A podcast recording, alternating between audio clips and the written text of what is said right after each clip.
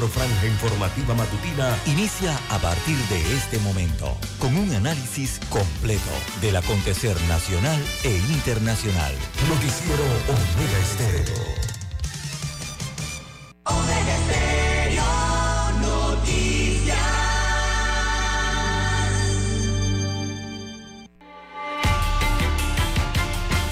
A continuación, los titulares, con los hechos que son noticias hoy.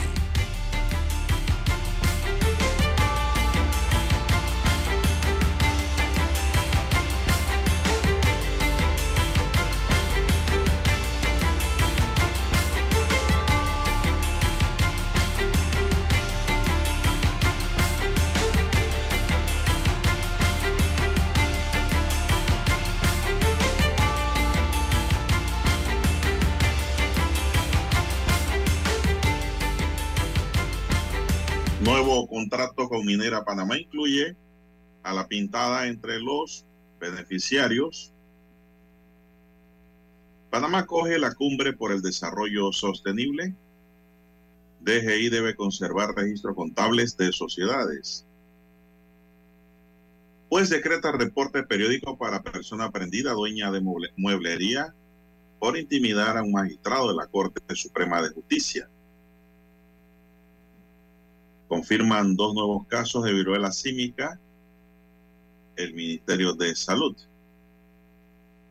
También tenemos que Ricardo Lombana, que dirige el movimiento Otro Camino, se reúne con connotados independientes con el fin de fortalecer el camino hacia la presidencia de la República en el 2024.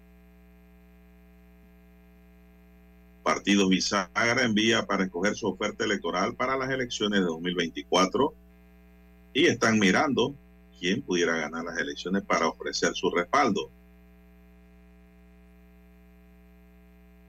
Hay que ver también si alguno de los partidos acepta esas bisagras que se quieren colocar en cada contienda electoral como rémoras. Denuncian las reservas hechas por el partido realizando metas. El denunciante ante el Tribunal Electoral dice que han rebasado el número de curules que pueden reservar. San Miguelito es el más rojo en Panamá con 54 homicidios, perdón, 51 homicidios en menos de seis meses. DIJ da con persona buscada, condenada a 64 meses. Se trata de una exfuncionaria. También para hoy, señoras y señores, tenemos,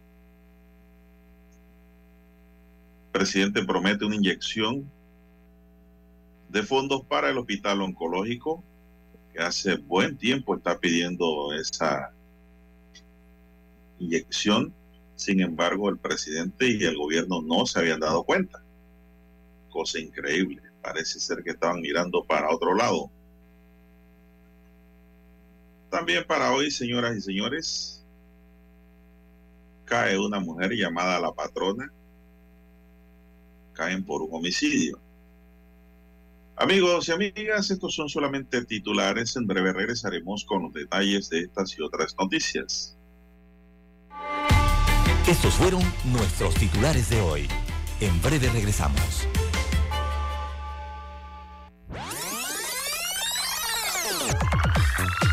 Omega Stereo tiene una nueva app. Descárgala en Play Store y App Store totalmente gratis. Escucha Omega Stereo las 24 horas donde estés con nuestra nueva app.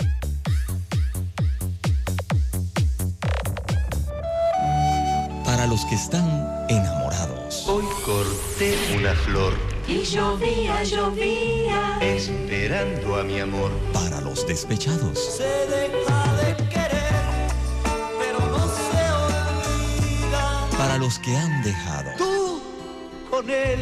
Para aquellos que se aman eternamente.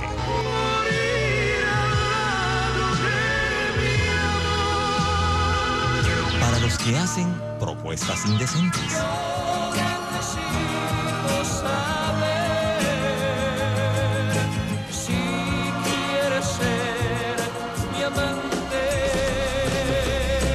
Clásicos, clásicos del sábado, del sábado. Clásicos del sábado. Todos los sábados por Omega Estéreo 107.3, la radio sin fronteras.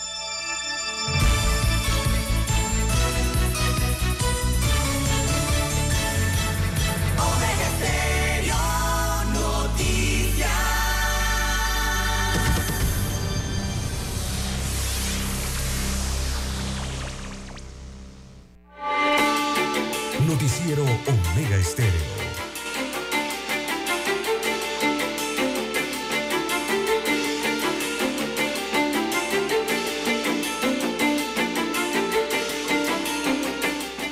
Bien, señoras y señores, muy buenos días. Hoy es viernes, viernes 16 de junio del año 2023. Ya pasamos la mitad del mes de junio.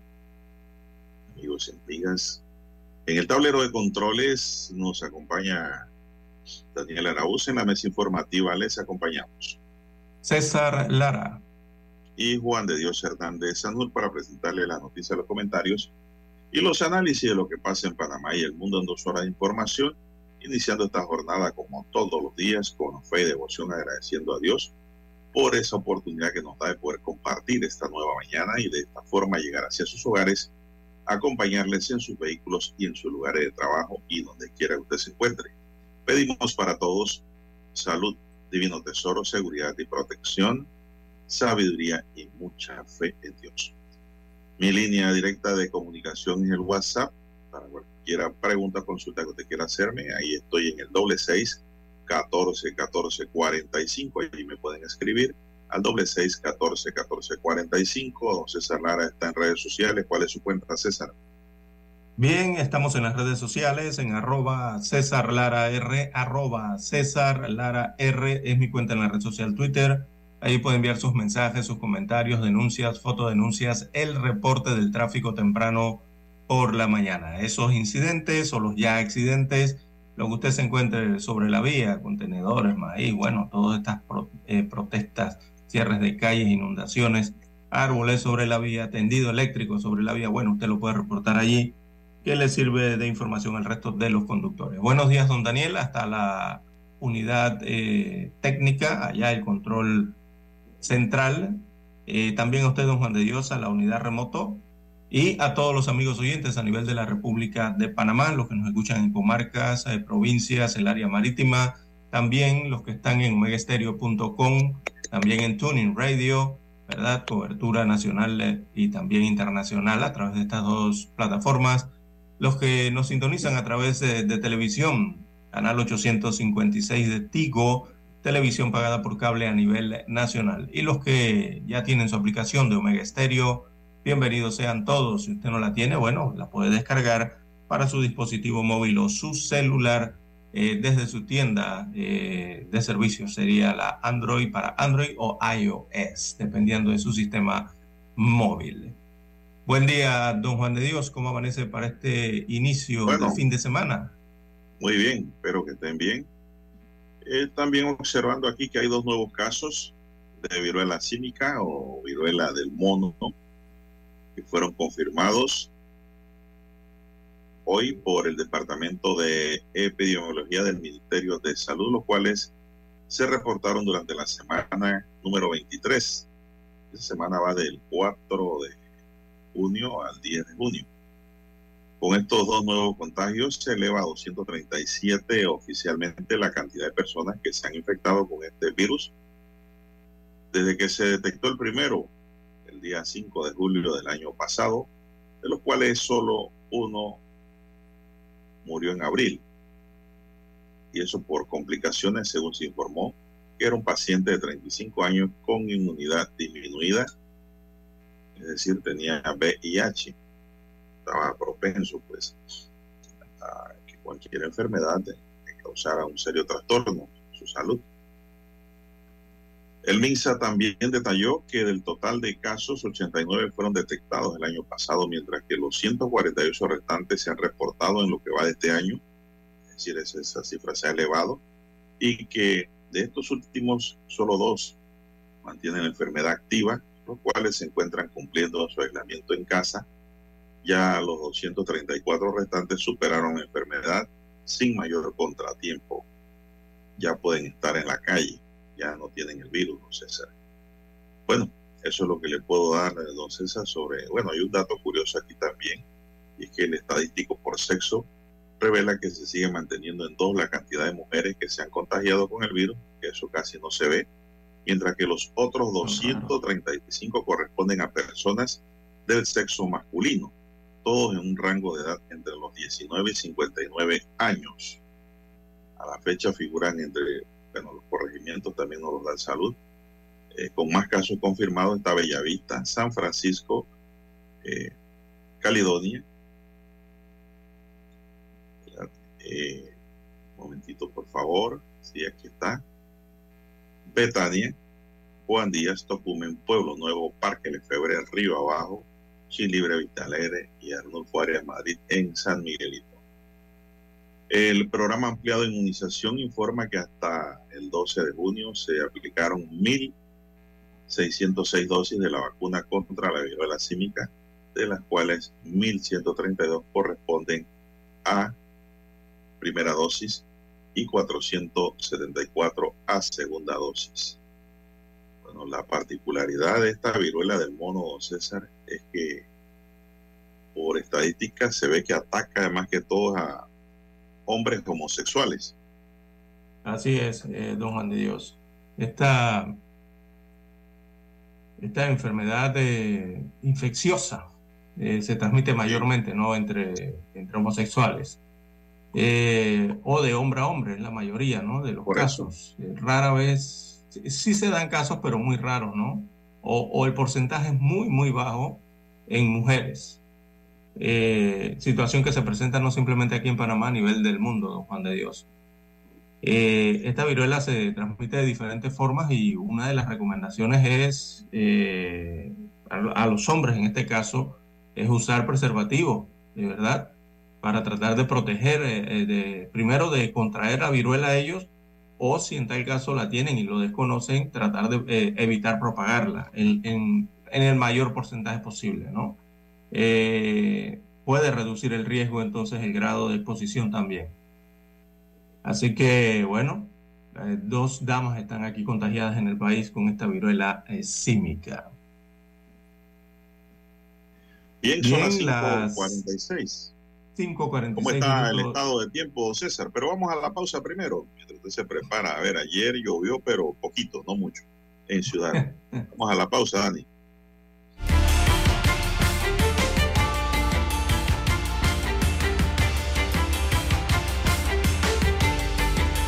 Anunciarse en Omega Estéreo, marque el 269-2237.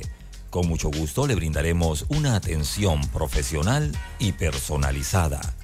Su publicidad en Omega Estéreo. La escucharán de costa a costa y frontera a frontera. Contáctenos 269-2237. Gracias.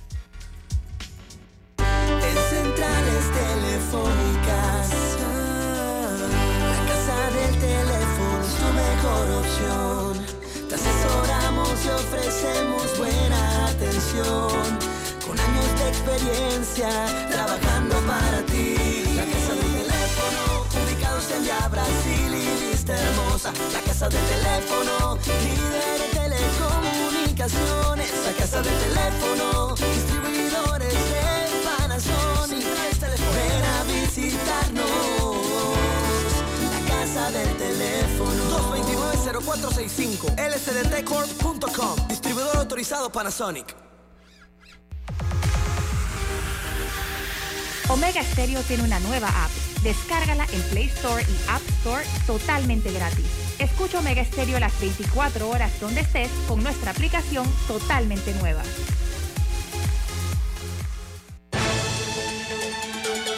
La información y el análisis en perspectiva.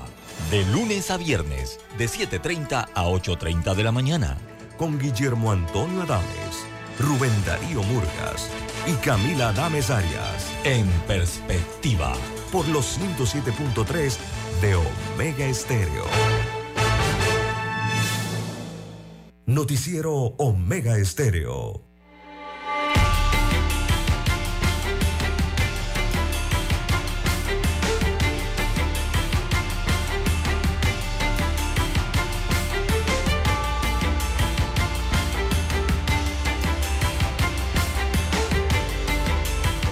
Seguimos, señoras y señores. Bueno, César, ¿qué nos dice la siguiente ola? ¿En cuál estamos? ¿En cuál onda? ¿Cuatro o cinco? Bueno, según la NOAA, don Juan de Dios, eh, acaba de pasar la onda tropical número 7 el día de ayer. Eh, esto de acuerdo a la NOAA, acá la tienen contabilizada como la número 5 a través del Instituto de Meteorología eh, de Panamá, el INPA, ¿no? E Hidrología de Panamá, el INPA. Eh, bueno, como usted la quiera llamar 5, yo la llamo 7 porque veo el mapa completo del Pacífico y el Caribe. Ahí se observan entonces eh, todas las ondas tropicales que están recorriendo tanto el Atlántico como el Océano Pacífico. Y ese mapa nos indica que acaba de salir de Panamá, ya también casi dejando Costa Rica, eh, la onda tropical número 7 el día de ayer, que trajo consigo algunos aguaceros y tormentas en algunos puntos de, de la República de Panamá. La onda tropical número 8, ya que pregunta, está en el centro de Venezuela en este momento. Eh, ingresó ayer, ya se encuentra en el área centro-oriental de Venezuela en dirección oeste. Panamá ya sa- también salió esta onda tropical número 7 de acá. Pero bueno, don Juan de Dios, el- veamos el clima para Panamá. Hoy, bueno, algunas, eh, la madrugada habrán algunos aguaceros en las zonas marinas, eh, costeras, en ambas vertientes, tanto Caribe Pacífico, donde algunos pueden, algunas de estos aguaceros eh, pueden ingresar ocasionalmente a tierra firme, llegando desde el océano hacia Colón, la comarca Gunayala y en el Pacífico, en la zona sur de Veraguas, cerca de las horas matutinas. Así que el resto de la mañana con algunos nublados, con lluvias ligeras, eh, sí, lluvias ligeras en la península de Azuero y también en la provincia de Colón, pero sin tiempo significativo prevaleciendo para la República de Panamá. Así que en la tarde se esperan lluvias y aguaceros de variada intensidad con actividad eléctrica. Habrán episodios fuertes de, de estos en la provincia de Panamá, en Panamá Oeste y sectores de provincias centrales. Eso para la tarde. En la noche se prevén algunos aguaceros en Darién, también Gunayala, de intensidades variadas. El resto del país se mostraría para la noche con cielo parcial nublado, eh, sin lluvias significativas, sin lluvias significativas para la noche. Así que habrá algunos aguaceros, don Juan de Dios, en general, en, veamos, en las zonas marítimas al eh, despuntar eh, la mañana de hoy, don Juan de Dios. Colón, Gunayala, Veraguas. En las costas de estas provincias y comarcas sería donde llegarían algunos aguaceros desde el océano. Bien, son las 5.51 minutos, señoras y señores, 5.51 minutos. Eh, bueno, hay que prepararse, hay que cargar siempre un paraguas allí, don César, en el carro, dos paraguas, es mejor capote, aunque eso de capote poco se usa en Panamá para el aguacero. Para la escuela, para la escuela se usa en algo, ¿no? Los niños sí, en la Así mochila cargan capotes. Y esto, las mujeres cargan unos paragüitas cortitos, ¿no? Metidos en su cartera. También eso lo hemos visto. Pero sí hay que protegerse un poco de la lluvia, porque estas ondas tropicales que pasan eh, producen lluvias inesperadas, ¿no, César? Exactamente. Y eso hay que evitar. Hay que no se puede evitar la lluvia, evitar eh, mojarse y enfermarse. Y ahora más con la gripe, está de moda. Bueno, don César, y dígame algo, ¿vio el juego Canadá-Panamá? Eh, parte de los dos juegos, don Juan de Dios. ¿Y Eh, cuáles fueron los Canadá- juegos? A ver, pues. Bueno, Canadá 2, Panamá 0 en la semifinal. Y se acabó una ilusión, un sueño allí, ¿no? Por lo menos de, de esa Liga de Naciones. Eh, todos esperábamos un mejor desempeño de la selección de Panamá, don Juan de Dios. pero eh, no se presentó la mejor versión, don Juan de Dios, eh, del onceno panameño. Evidentemente no la tuvo, esa versión de la que todos esperan en este encuentro en que eh, los de la hoja de Maple eh, solo anotaron dos goles. Y digo solo porque pudieron haber sido más, eh, don Juan Sí, de Dios. hombre. Cuidado que hasta cinco goles hubieran podido meter, pero bueno, eh, fueron dos nada más. De todas maneras, se pierden los puntos, se pierde la final entonces de esta Copa de Naciones, la selección panameña y don Juan de Dios, viendo lo logrado en la octagonal y, y en la Liga Nacional, en la Liga de Naciones, perdón, eh, bueno, se, retrocedió un poco, diría yo, don Juan de Dios, se perdió algo de tiempo allí, ¿no? De lo logrado. Y ayer eh, parece un grito de realidad eh, lo, que, lo que ocurrió en ese partido entre Canadá y Panamá. Juan de Dios, hay que decirlo claro, pobreza futbolística, don Juan de Dios, en algunos jugadores, eh, sobre todo en los delanteros, don Juan de Dios.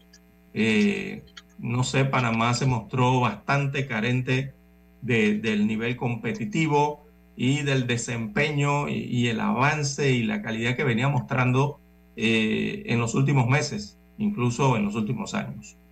Eh, luego vi, escuché algo, parte de las declaraciones del, director técnico de Panamá, Thomas Christiansen, y me pareció eh, lo correcto lo que hizo, ser sincero eh, y hasta revelador, ¿no? En esa conferencia de prensa, cuando dijo que si nuestros delanteros metieran las que tienen, o sea, refiriéndose a las oportunidades que tienen, eh, definitivamente nuestros delanteros estarían jugando en ligas más importantes.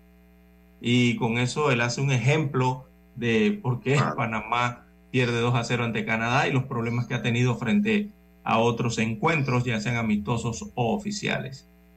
Eh, es lo que hay, dijo clarito Christiansen ayer en esa conferencia de prensa y repito, dijo, es lo que hay, o sea, es lo que tiene Panamá en este momento. Eh, muy sinceramente lo noté, lo, lo noté que lo, dijo. Y entonces el técnico está hablando de una verdad, les está hablando a todos o nos está hablando a todos de una realidad, por lo menos en este momento, eh, y no es más nada que la verdad. Así que hay que trabajar, don Juan de Dios, en mejorar la selección y mejorarla nuevamente. Puede que sea un momento, un bache, eh, algunos problemas que tengan, pero eh, hay que solucionar eso con trabajo, don Juan de Dios, eh, ¿verdad? Eh, con los jugadores. También vi parte del partido entre Estados Unidos y México, don Juan de Dios, y eso es, eso es como si usted estuviera viendo otra cosa.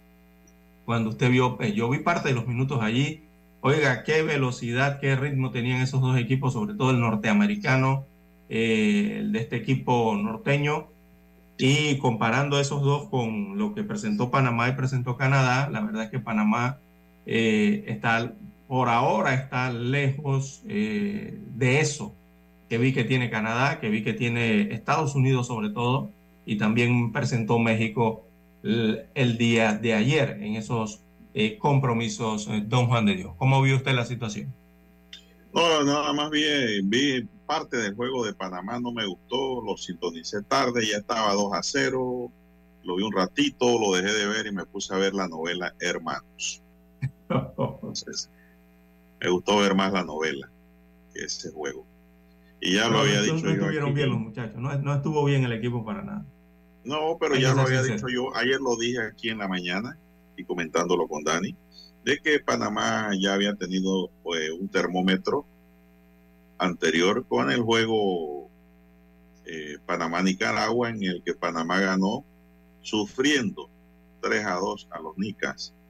Eso demostraba el nivel en que estábamos y que si jugábamos así, como se jugó con Nicaragua, mejor es que recogiéramos las maletas porque no vamos para ningún lado. Y en efecto, así ocurrió. Una, sele- una selección desorientada en la cancha, don César, sin, sin programación. Sin ritmo, no tienen Sí. ritmo. jugando al pase loco, al pelotazo y a ver quién la recupera y se la trata de llevar, sin una planificación de juego Ujú, entre los jugadores. Recordemos que el director técnico planifica, pero él no, no está en la cancha.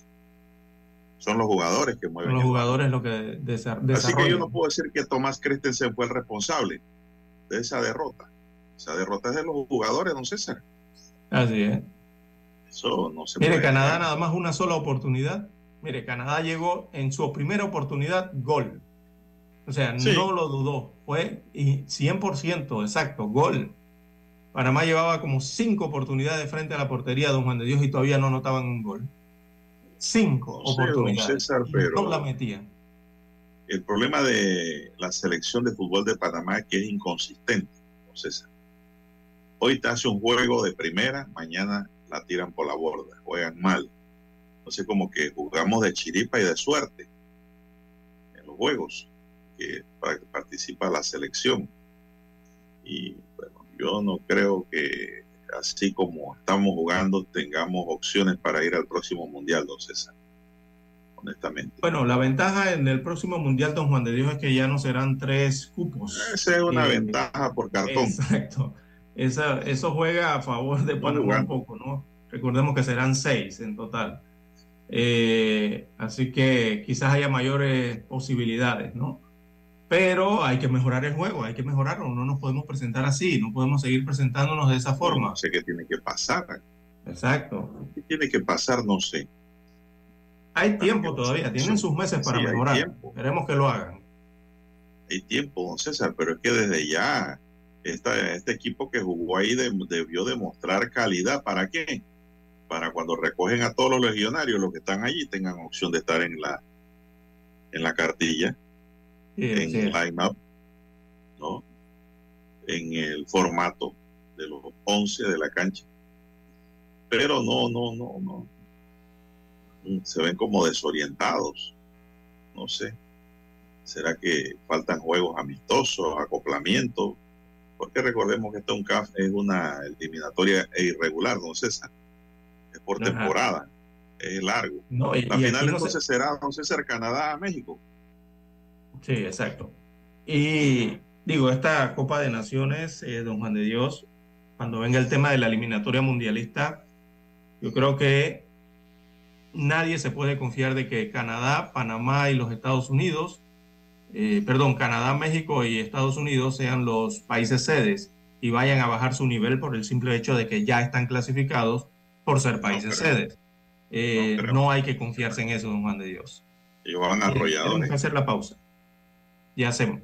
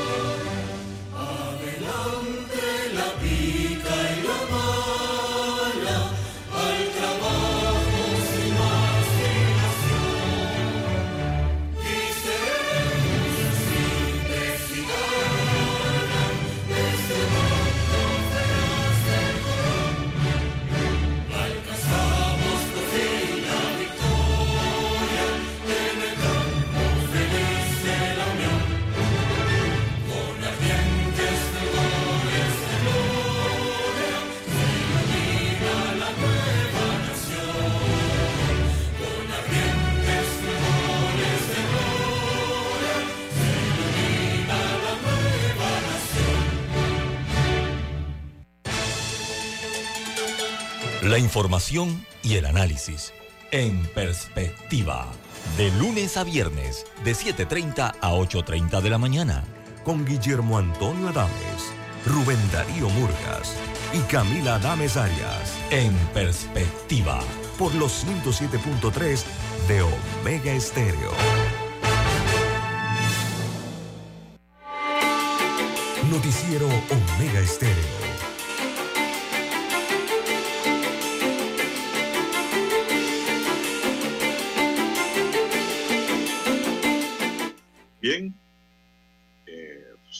Cerramos la parte deportiva ahí. ¿O ¿Usted tiene algo más que añadir? Ya yo no tengo más nada que añadir. No, yo César. Ya aquí sabemos que si esto no mejora, no vamos para ningún lado, como siempre lo hemos dicho. Ya esto no es cuestión de director, don César. Antes era que no traían un buen director, que no tenían un director bueno. Ahora hay buen, hay buen director, pero ¿qué pasa, don César? No hay consistencia en el juego. Y la verdad es que si tuviésemos buenos jugadores, tendríamos jugadores en el Real Madrid, don César, En Europa, jugando por todas las ligas. PSG, así es. No jugando en estas liguitas por ahí cercanas, ¿no? Eso, no, no, no. Es la realidad, don César, hay que, hay que aceptarlo. No podemos estar eh, eh, tratando de tapar el sol con la mano. No, no, no. Aquí lo, al pan, pan y al vino, vino. Hay que decir las cosas como son. Bien, son las seis, seis minutos, don César. Eh, la persona que fue aprendida por presuntamente intentar intimidar al magistrado de la Corte Suprema de Justicia, Olmedo Arrocha, deberá reportarse una vez al mes y tiene prohibido utilizar las redes sociales, don César. El juez de garantía del primer circuito judicial, Carmelo Zambrano, decretó las medidas cautelares personales en la investigación por la supuesta comisión de delito contra la Administración de Justicia en calidad de autor. La decisión del jugador, del, del, del juzgador, no del jugador, ¿ah? del juzgador de aplicar las medidas cautelares surgen después de escuchar los argumentos de los intervinientes, pues las consideró necesarias y proporcionales al hecho investigado, ya que consideró que el imputado cuenta con arraigo laboral y domiciliario. Previamente se dio por presentada la formulación de imputación de cargos por el Ministerio Público representado por el fiscal Reiner Rivas, mientras que el imputado estuvo representado por el defensor técnico particular Ángel Álvarez. Esta causa se inició con la aprehensión del ciudadano el miércoles 14 de junio en un local comercial en Caledonia, don César. Es una mueblería. Es el dueño Sí. de una mueblería. Yo vi el nombre allí, pero sí, lo reservaron, no sé, por razones de, no sé, será por presunción de inocencia, pero es el dueño de una mueblería, don César. Es el dueño de una mueblería que empezó a publicar en contra del magistrado Arrocha. Eh, notas, pues que no fue del agrado de- del magistrado, por lo tanto interpuso la denuncia. Y pues eso es lo que ocurrió. Es que no se puede, don César, tampoco estar, eh, ¿Pero qué buscan? Buscan como impedir al, sí, publicar. buscan impedir ¿no? al magistrado. ¿ah? Dar Evidentemente lo que buscan ese tipo de publicaciones. Exactamente, exactamente. Cuando usted ve que demandan a un juez, don César, o a un fiscal, o lo querellan o lo quejan, lo que buscan en el fondo, don César, es separar al funcionario de la investigación. Que se le declare impedido. Exactamente. Pero a veces no se da. Cuando se ve lo infundado del asunto, no hay impedimento, don César. No existe el impedimento. Y así lo ha decretado la Corte Suprema de Justicia. Yo soy de la opinión, don César, que los casos se ganan en la Corte, juzgado, no con en páginas de redes sociales ni en medios Se de ganan en los medios. Exacto. Don César. Hay abogados que quieren ganar los casos en los medios, Sí. Juan de Dios. mire, Y- yo, y- yo, yo y- aquí a este espacio no y traigo buena ninguna cantidad cosa. de abogados, no es ni uno que ni sea dos. cosa. Oiga, ahora hay una- un listado enorme. Pero bueno, Entonces muchos piensan que la utilización de medios y tener acceso a los medios sirve para eh, incidir sobre la decisión de los jueces y magistrados. Y lo usan. Pero yo, yo conozco mucho de ética, don César. Yo estudié Derecho en la Universidad de Panamá y allí se me enseñó ética en materia de derecho. Yo lo aplico. Ya, ya, ya el propio procurador eh, en Eso no lo momento aplica. dijo, Y sobre Juan de todo Dios, gente que son de otras universidades por allí que, eh, que, bueno, ¿para qué seguir? Son las seis, nueve minutos, dígame usted. pero les pueden aplicar acciones, don Juan de Dios, ¿ah? Eh, se les puede aplicar acciones. El procurador eh, de la Nación, como señalaba, eh, advirtió que, se, pues, que pueden haber acciones en contra de aquellos que usan las redes para intimidar a los funcionarios judiciales. No recuerdo Sí, señor. Así Yo creo que en este caso y- abre un boquete. Exacto. Y, y- y usted la puede- usted puede el criticar. Ministerio Público, Usted el puede Ministerio criticar, Público se ha dado cuenta o ha tenido problemas con el mal uso de las redes sociales con personas que buscan eh, como formar caos, don Juan de Dios, porque eso es lo que tratan de generar, un caos amenazando a funcionarios eh, o a algunos funcionarios dentro del órgano judicial. Entonces, eh, e- este es un ministerio público o, o la justicia en Panamá eh, debe estar comprometida es a la investigación, ¿verdad? Y el Ministerio Público también a investigar este tipo de casos cuando se presentan. Como lo señalamos, ¿no? Que muchos utilizan las redes sociales o los medios de comunicación para darse a esta tarea. Y lo repetimos, los casos se ganan en los tribunales, don Juan de Dios, no se ganan en los medios de comunicación ni en las redes sociales.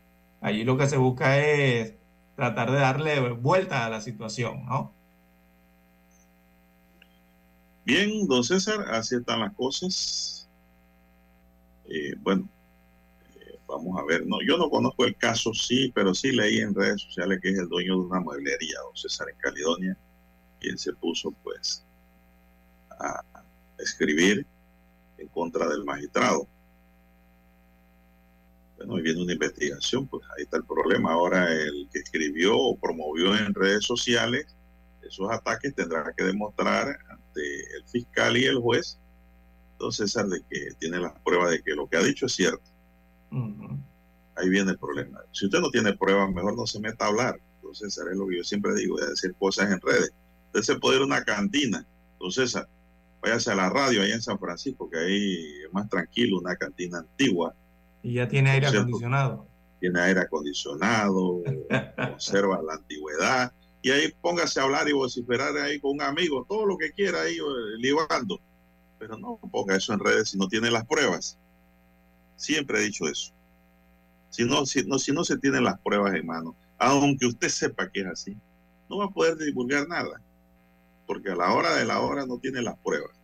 Lo querellan, lo demandan y no puede probar nada, y encima de que está ofuscado porque ha dicho una verdad que existe, pero que no se puede probar, lo van a condenar o sancionar. Hay que saber caminar, eh, don César, en este, en este mundo eh, de culebras, de alacranes, de lagartos, de toda clase de especies.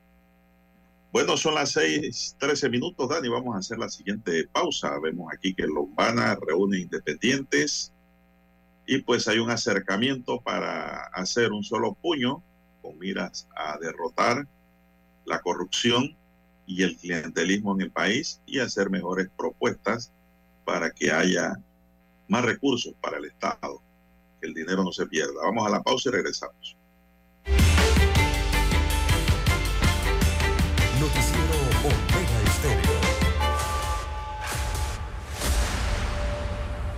Desde los estudios de Omega Estéreo, establecemos contacto vía satélite con la voz de América. Desde Washington, presentamos el reportaje internacional.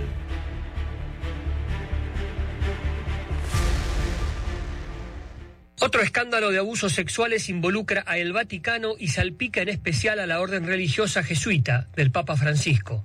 El reverendo Marco Iván Rupnik fue expulsado por acusaciones de abusos contra mujeres adultas. La orden religiosa despidió al sacerdote esloveno de la congregación cuando los jesuitas reconocieron que había abusado sexual, espiritual y psicológicamente de varias mujeres durante 30 años, pero que gracias a su estatus eclesiástico había podido escapar de esas acusaciones. El escándalo de Rubnik, conocido también como un célebre artista, sus mosaicos decoran iglesias y basílicas y hasta el Vaticano, estalló en diciembre cuando blogs y sitios web italianos informaron que mujeres se habían quejado durante años de sus abusos.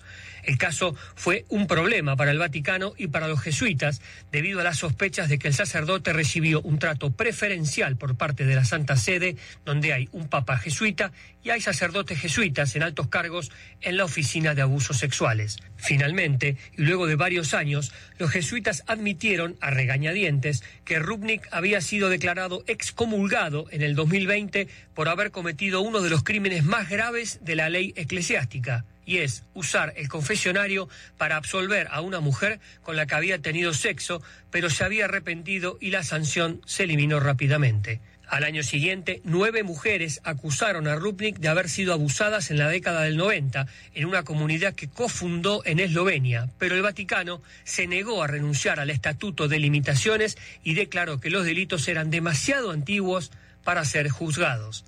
Ese resultado puso de relieve cómo la jerarquía católica se niega automáticamente a considerar el abuso espiritual y sexual de mujeres adultas no como un delito que debe ser castigado, sino como un mero lapso de castidad sacerdotal que puede ser perdonado. Los jesuitas le pidieron a Rubnik que respondiera, pero él se negó, según un comunicado. El papel de Francisco en el caso Rubnik también se cuestionó por la negativa del Vaticano a renunciar al Estatuto de Limitaciones cuando se presentó la segunda serie de alegatos. En una entrevista en enero con The Associated Press, Francisco negó haber tenido ningún papel en el manejo del caso Rubnik y dijo haber estado sorprendido, conmocionado y herido. La declaración jesuita dijo que Rubnik tiene 30 días para apelar la orden de expulsión. Sigue siendo un sacerdote, pero no un sacerdote jesuita. Gustavo Cherkis, Voz de América, Washington, D.C. Escucharon vía satélite desde Washington el reportaje internacional. Omega Estéreo, cadena nacional. Noticiero Omega Estéreo.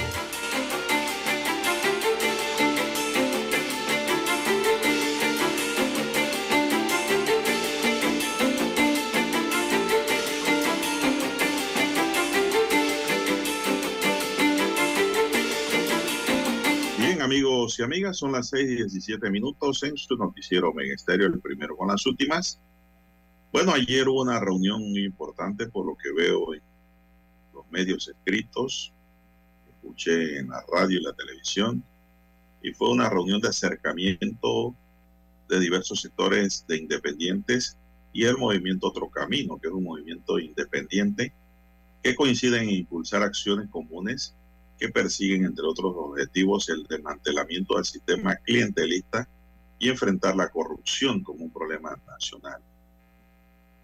Imagínense usted el clientelismo, ese es un problema, don César y Dani, en donde tiene que actuar la misma ciudadanía y poner de su parte y no caer en eso, pues, no caer en eso, esas faltas, en esos delitos, en esas acciones antiéticas pues el problema es la corrupción que nos tiene pobres a todos.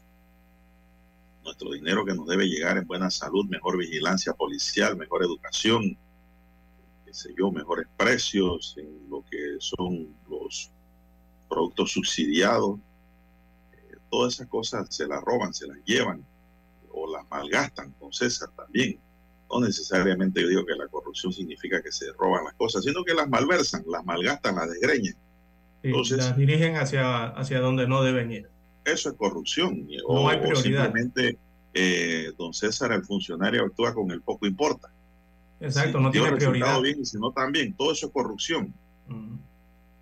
Bueno, un grupo de aspirantes a cargos de elección popular por la libre postulación, integrantes de la coalición Vamos, miembros de la sociedad civil y del aspirante presidencial y presidente del movimiento Otro Camino, Moca, Ricardo Lombana, sostuvieron ayer una reunión de acercamiento para analizar la situación política del país y la posibilidad de llevar un candidato presidencial independiente sólido para las elecciones generales del 5 de mayo de 2024 destaca la estrella de Panamá hoy. En este encuentro estuvieron presentes los líderes de la coalición Vamos, Juan Diego Vázquez, Gabriel Silva, eh, también Edison Brose y Paulette Thomas, además de los candidatos presidenciales por la libre postulación Francisco Carreira y Eduardo Quirós. El presidente y la vicepresidenta de Moca, Ricardo Lopana y Rosemary Barrio, respectivamente, y el diputado y precandidato Edison Brose, así como Ernesto Cedeño, y también participó Ricardo Tribaldo. Según el precandidato presidencial por la libre postulación, Eduardo Quiroz, se trató de una reunión convocada por todos los grupos en la que asegura no hay ninguna conversación sobre una figura presidencial, sino sobre la importancia de que los grupos independientes tengan canales de comunicación para construir una propuesta independiente para las elecciones de 2024. Todas las posibilidades están abiertas, pero queremos empezar a hablar de las preocupaciones primero sobre el proceso electoral, sobre el tema de transparencia y la pureza del sufragio electoral y luego también de candidaturas para otros puestos de elección popular a representantes, alcaldes y diputados, precisó Quirós. Enfatizó que se conversó sobre temas del, que les preocupa mucho como la transparencia del proceso electoral. Nos preocupa mucho lo que hemos visto tanto en las elecciones internas del cambio democrático como en las primarias del PRD, sobre todo las denuncias de hostigamiento, amenazas y urnas preñadas. Nos preocupa mucho que el Tribunal Electoral y la Fiscalía Electoral, sobre todo, no estén actuando correctamente, dijo. Tras este encuentro, Quiroz manifestó que ven con mucho optimismo que pueda surgir una candidatura presidencial independiente muy fuerte para el 2024. Sabemos que las opciones están todavía sobre la mesa porque las candidaturas independientes tienen hasta el 30 de julio para buscar firmas y aún no hay nada definido, pero yo sí veo con mucho optimismo que haya la posibilidad de construir una propuesta independiente, aseguró. Coincidimos en impulsar acciones comunes que persiguen, entre otros objetivos, el desmantelamiento del sistema clientelista y enfrentar la corrupción como un problema nacional. Creemos que urge la construcción de una nueva institución que cuente con una administración pública moderna, eficiente, transparente y de servicio ciudadano. Esto lo sostuvo Quiroz en un comunicado remitido por su campaña después del encuentro. Al respecto, Ricardo Lombana dijo estar convencido de que van en buen camino y de que ese es esencial lograr la unión de muchos panameños independientes inscritos en partidos políticos que coincidan con estos planteamientos fundamentales y llevar el mensaje a la ciudadanía. Por ello resaltamos la importancia de involucrarse y mantener, mantendremos abiertos los canales de comunicación con miras a forjar un mejor Panamá, indicó. Por otro lado, eh, la coalición Vamos indicó que la conversación partió de la coyuntura electoral a la luz de la reciente y venidera primaria de los partidos políticos. Vemos con preocupación que la honradez pureza y libertad del sufragio eh, no parece garantizarse en los ejercicios electorales del país. En el encuentro, según esta organización, eh, se abordó la necesidad de una forma de gobierno más democrático y participativo que enfrente las necesidades urgentes de los panameños, como el desempleo y la falta de oportunidades, comprometido con el desarrollo económico y finalmente saldar la deuda social. Consideramos esencial lograr la unión de muchos panameños independientes inscritos en partidos políticos que coincidan en estos planteamientos fundamentales. Por ello, resaltamos la importancia de involucrarse y mantendremos abiertos los canales de comunicación con miras mejor Panamá, concluyó la coalición Vamos en un comunicado, don César. Así que esa reunión ayer se dio, una reunión, una reunión para compartir eh, opiniones, don César. Así es, don Juan de Dios. Señalan ellos que en base, perdón, al acontecer nacional, no tocar temas que tienen que ver con el acontecer nacional. Pero la gran pregunta que queda en el aire, don Juan de Dios, en el ambiente es eh, coalición independiente de cara al 2022. Podría ser el acercamiento entre estos eh, partidos, eh, ¿verdad? Y el, Vamos, que lo integran Silva, Vázquez y Brose, además de los aspirantes presidenciales por la libre postulación que estuvieron allí sentados, según observó la fotografía. Estuvo Carreira, también Eduardo Quirós y el candidato Ricardo Lombana. Eh, dentro de los que fueron a este acercamiento. Esto podría hablar, eh, quizás, bueno, están explorando todavía, don Juan de Dios, son, diría yo, que primeros acercamientos eh, para, quién sabe, una posible unión, ¿no? De las que muchos panameños están esperando que hagan los independientes y algunos inscritos en partidos políticos. Pero, don Juan de Dios, eh, lo importante es que se involucren y lo importante es que conversen. Si estamos en democracia, don Juan de Dios, todos pueden hablar, tener acercamientos, ver cómo está el panorama eh, del país eh, en esos diálogos y posteriormente tomar una decisión. Recordemos que todavía hace falta eh, poco más de un, eh, poco menos de un año, perdón, para las elecciones generales y hay sus procesos, no hay sus periodos, sus, sus, sus lapsos de tiempo que se van a ir cumpliendo poco a poco en los meses que vienen y que finalmente nos daremos cuenta si eh, Don Juan de Dios eh, se unen eh, dentro de la parte independiente o quienes se unirían dentro de la oposición eh, de cara a las próximas elecciones generales. Así también se verá lo que ocurrirá con el partido oficialista, en este caso el PRD. Así que, Bueno, digo, me parece que, a mí me parece, don César, que el partido político y la propuesta que hay que más se le acerca a los independientes allí, a coalición y lo que usted quiera, es el partido Otro Camino, Moca. Yo no creo que ellos se reúnan con Martinelli para ir a una al- alianza. Yo no, creo que se reúnan eh, con Rowe, con qué sé yo, eh, qué otro suena por ahí, don César. Eh, Torrijos, Martín Torrijos, no creo, no creo. Eh, así que el más, el que más afín eh, es Lombana, que es un partido que nace de los independientes del país y que está lleno de independientes que están allí matriculados, es natural. César, porque creen que es necesario producir los cambios eh, que se requieren en el país para que este país avance y no siga estancado, don César, o caminando a media. Esa es otra, porque dicen que están caminando, sí, estamos caminando, pero eh, dos pasos para atrás y uno para adelante. Pero estamos caminando, así tampoco es la cosa. Todos los dos pasos deben ser hacia adelante siempre. Entonces son cosas que están pasando. No sé en esa reunión que se hablará, qué se dirá. Eh, también tengo entendido que participó Rosemary Rodríguez, que es del partido Otro Camino. No, Rosemary Barrio, perdón. Eh, allí.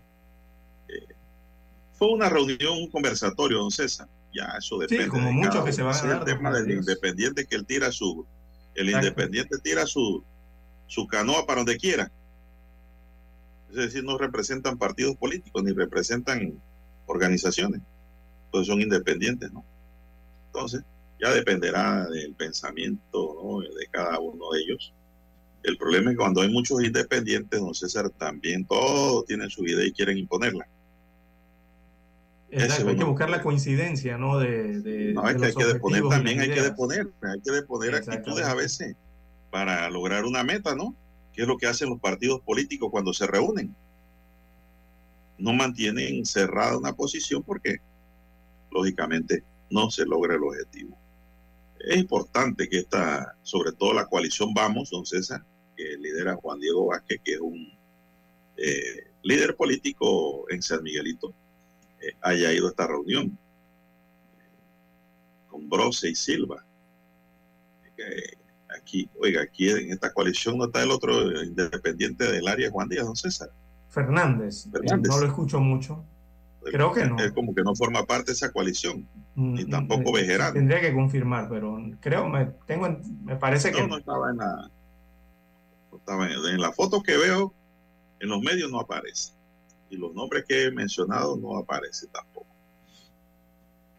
Pero sí es necesario, don César, pienso yo, de que la gente piense y actúe correctamente. Son las 6:28 minutos, dice Dani, es la hora de hacer la pausa entonces para escuchar el periódico. Noticiero Omega Estéreo. ¿Se imaginan si todas fuéramos iguales? Dichosamente, son nuestras diferencias, nuestras metas y nuestra manera de ver la vida lo que nos hace únicas. Pensando en nosotras, Global Bank nos ofrece un programa con condiciones flexibles, seguros, promociones, eventos y asesoría financiera para impulsarnos a cumplir nuestros sueños. Bienvenidas al programa Única, una banca por y para la mujer.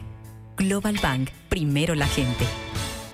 Para anunciarse en Omega Estéreo, marque el 269-2237. Con mucho gusto le brindaremos una atención profesional y personalizada. Su publicidad en Omega Estéreo. La escucharán de costa a costa y frontera a frontera. Contáctenos 269-2237. Gracias. La información y el análisis en perspectiva. De lunes a viernes, de 7.30 a 8.30 de la mañana. Con Guillermo Antonio Adames, Rubén Darío Murgas y Camila Adames Arias. En perspectiva. Por los 107.3 de Omega Estéreo.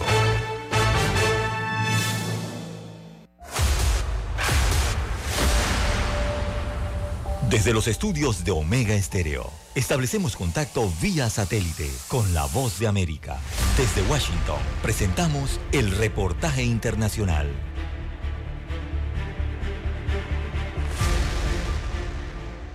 El sureste de Estados Unidos se mantiene en alerta ante la llegada de un enfrente climático que afecta a millones de habitantes y turistas de esta parte del país. El Servicio Meteorológico Nacional de los Estados Unidos emitió numerosas advertencias de tornado en el sureste de Alabama y Georgia y pronosticó vientos huracanados cercanos a los 150 kilómetros por hora en algunas zonas de Luisiana y el centro de Mississippi, mientras que poderosas tormentas que incluyen granizo cruzan el sur de Texas. Los equipos de respuesta trabajan a esta hora para atender a los miles de afectados y los meteorólogos anticipan que las amenazas de tormentas severas podrían persistir a lo largo del día, por lo que instaron a las personas a permanecer en casa y a extremar las medidas de precaución, manteniéndose atentos a los reportes de las autoridades. Algunos especialistas como Felicia Bowser, meteoróloga a cargo del Servicio Meteorológico Nacional en Tallahassee, consideran que el sistema de tormentas de gran alcance tierra adentro no tienen precedentes para esta época del año y agregó textualmente. En junio generalmente nos preparamos más para el clima tropical. Este tipo de precipitaciones generalizadas y agresivas que estamos viviendo hoy generalmente ocurren más en la primavera. El severo clima que azota esta parte de la nación mantiene sin servicio de energía eléctrica a miles de personas en Alabama y Georgia. La información fue confirmada por la empresa prestadora del servicio que anunció además urgentes tareas de reparación para restablecerlo a la brevedad posible. Hasta el momento los reportes oficiales hablan de un muerto en el sur de Texas, donde un tornado dañó miles de decenas de hogares. Héctor Contreras, Voz de América, Washington. Escucharon vía satélite desde Washington el reportaje internacional.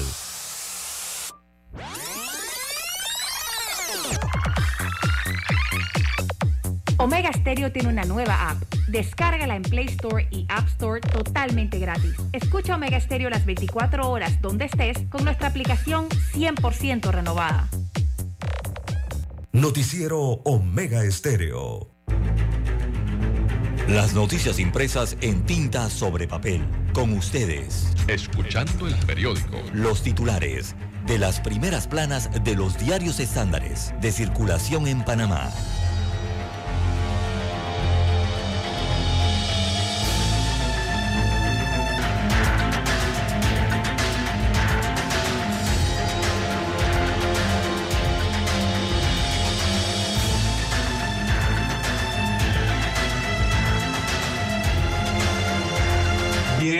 Oyentes, el Ministerio de Economía y Finanzas reconoce que diputados pidieron inyectar recursos a la descentralización.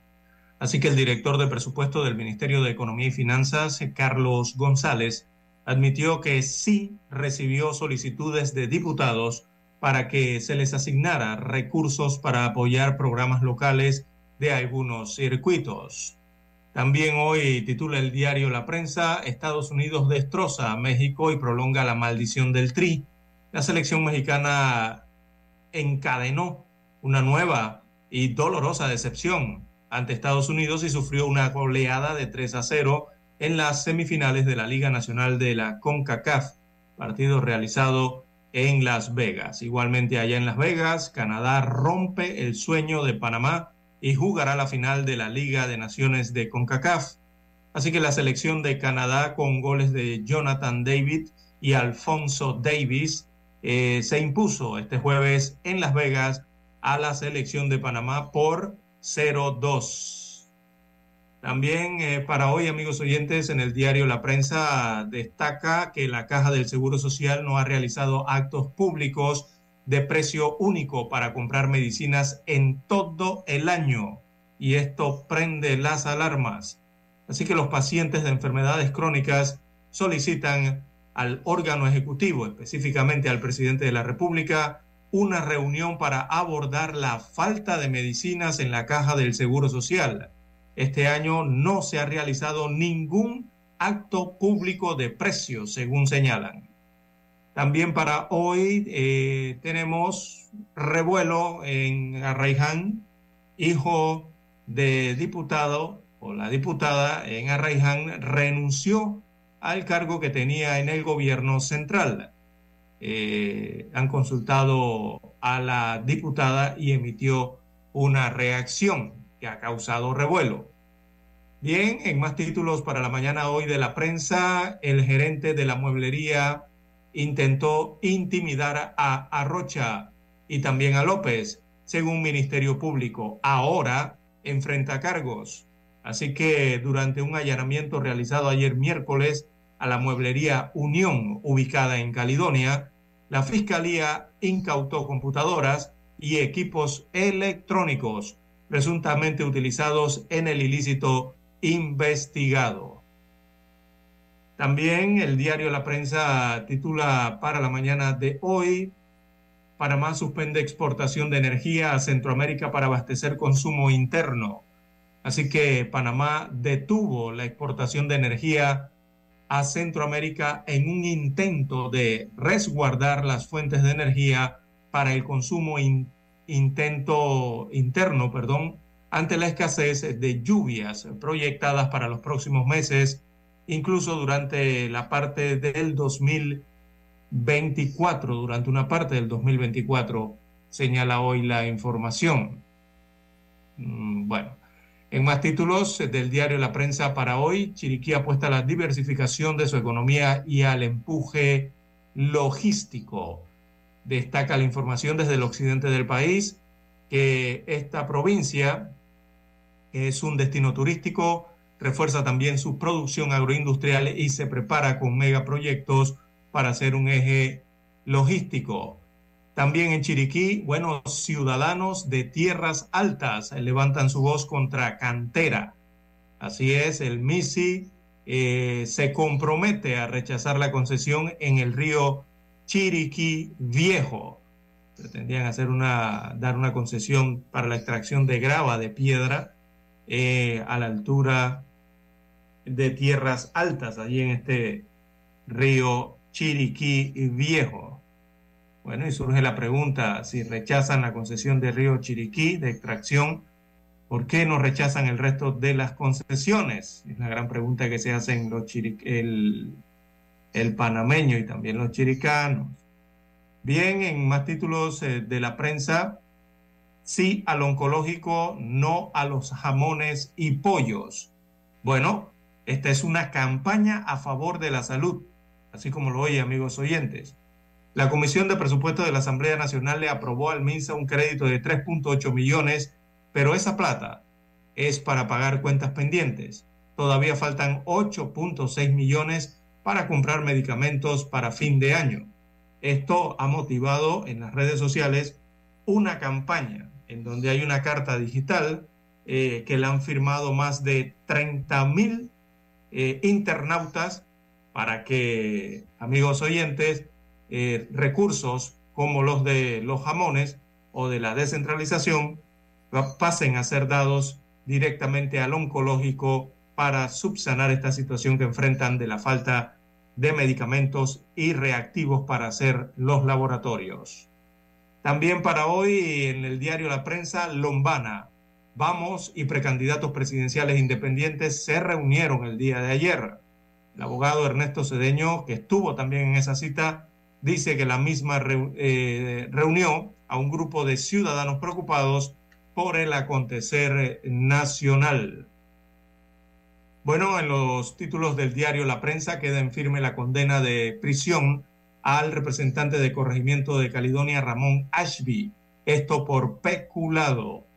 Y también, eh, bueno, la Cámara de Turismo advierte de daño ambiental por extracción de piedra y arena en tierras altas y también otra concesión de extracción de arena marina en Portobelo, en un área completamente turística. Bien, amigos oyentes, estos son los principales titulares que aparecen hoy en portada del diario La Prensa. Pasamos ahora a revisar la primera plana de la estrella de Panamá. Bueno, la estrella dice partidos políticos independientes definen estrategias para el 2024. Diputados independientes y aspirantes a la presidencia por la libre postulación sostuvieron una reunión con el partido Movimiento Otro Camino para analizar la realidad del país. El candidato presidencial Ricardo Martinelli, por otra parte, sostuvo un encuentro con los diputados de Cambio Democrático. Nuevo contrato minero y Cerro Quema, las versiones del ministro Alfaro. El ministro de Comercio, Federico Alfaro, señaló que la mina de Cerro Quema no podrá iniciar labores porque está suspendida. Sobre el nuevo contrato con Minera Panamá dijo que la Asamblea solo tendrá la potestad de aprobar o rechazar el contrato más no modificarlo. Nuevos contratos laborales no superan la cifra de prepandemia. La Orquesta Mesoamericana de Mujeres, el proyecto de la Orquesta Mesoamericana de Mujeres fue lanzado en Tegucigalpa, Honduras, en la noche del pasado miércoles y estará integrada por 150 músicos y cantantes de Belice, Costa Rica, El Salvador, Guatemala, Honduras, México, Nicaragua, Panamá y República Dominicana. Este último como país invitado. Gapifi sugiere sobre registros contables. El Gapifi solicitó que los archivos de los registros contables queden bajo la responsabilidad de una entidad pública. Guatemala, la condena José Zamora y la perspectiva de dos periodistas del país centroamericano en libertad de expresión. La quinta papeleta y los intentos por una nueva constitución.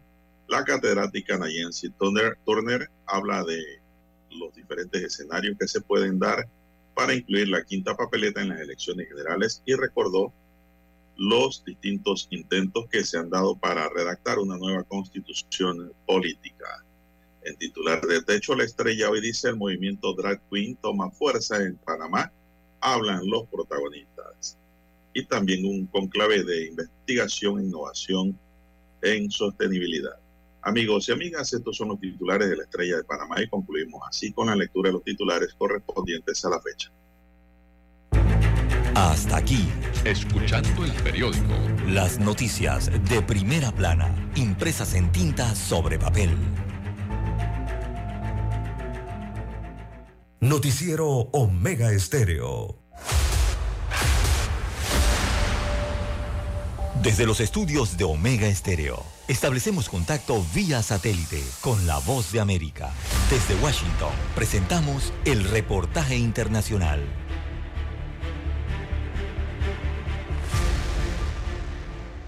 Fiscales federales anunciaron que un exgerente de la morgue de la Escuela de Medicina de la Universidad de Harvard, su esposa y otras tres personas fueron acusadas de robo y venta de partes de cuerpos humanos. Cedric Lodge, de 55 años, robó porciones disecadas de cadáveres que fueron donados a la Escuela de Medicina desde 2018 hasta principios de 2023. Las partes fueron tomadas sin el conocimiento o permiso de la escuela. De acuerdo a las autoridades, Harvard ha cooperado con la investigación. Lodge a veces llevaba cabezas, cerebros, piel y huesos a su residencia donde vivía con su esposa Denise de 63 años y algunos restos se enviaban a los compradores por correo, dijeron las autoridades. El alcalde de la ciudad de Miami, Francis Suárez, se convirtió en un nuevo aspirante a la presidencia de Estados Unidos. Suárez, cubano-estadounidense de 45 años, se encuentra en su segundo mandato como alcalde y ha construido un perfil a escala nacional en los últimos meses, apareciendo en foros conservadores y viajando a los estados de las primarias republicanas. Se trata del único candidato hispano en las filas republicanas y el tercer candidato de la Florida junto a Donald Trump y el gobernador del estado Ron DeSantis. Según expertos, una nueva ley que impone penas más severas por el tráfico de armas está dando a los fiscales estadounidenses una poderosa herramienta para combatir el flujo ilegal de armas desde Estados Unidos hacia los cárteles de la droga en México. Más de la mitad de todos los casos de tráfico de armas de fuego han sido presentados por fiscales federales en estados fronterizos como Texas y Arizona. Escucharon vía satélite desde Washington el reportaje internacional. Noticiero Omega Estéreo. ¿Se imaginan si todas fuéramos iguales? Dichosamente, son nuestras diferencias, nuestras metas y nuestra manera de ver la vida lo que nos hace únicas. Pensando en nosotras, Global Bank nos ofrece un programa con condiciones flexibles, seguros, promociones, eventos y asesoría financiera para impulsarnos a cumplir nuestros sueños. Bienvenidas al programa Única, una banca por y para la mujer. Global Bank, primero la gente. Es momento de adentrarnos al mar de la información. Este es el resultado de nuestra navegación por las noticias internacionales más importantes en este momento.